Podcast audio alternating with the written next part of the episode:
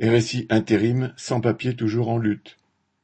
En grève depuis deux mois et demi, des travailleurs sans-papiers de la société d'intérim RSI continuent de se battre pour leur régularisation. Expulsés d'une agence qu'ils occupaient dans le dixième arrondissement de Paris, puis de celle de Gennevilliers, ils campent désormais toujours devant celle-ci. Après un rassemblement réussi le 24 décembre devant la mairie de Gennevilliers, une réunion regroupant une cinquantaine de personnes s'est tenue le 4 janvier à la Bourse du travail de cette ville des Hauts-de-Seine.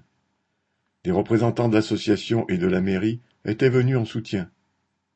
Il a été décidé l'organisation d'une manifestation à la préfecture de Nanterre le 18 janvier. La plus grande partie des grévistes ont réussi à obtenir les documents que le patron de RSI aurait dû fournir depuis longtemps. Ce sont des ouvriers qui travaillent depuis des années dans le bâtiment mais il aura fallu six semaines à RSI et aux autorités pour faire ce pas. Il faut maintenant faire pression sur la préfecture pour obtenir les papiers qui permettraient enfin leur régularisation. Ces travailleurs sans papiers, la plupart maliens, mais aussi sénégalais, sont pourtant en France depuis plusieurs années. Ils produisent la richesse d'entreprises qui les embauchent en connaissance de cause. Ces travailleurs doivent tous être régularisés.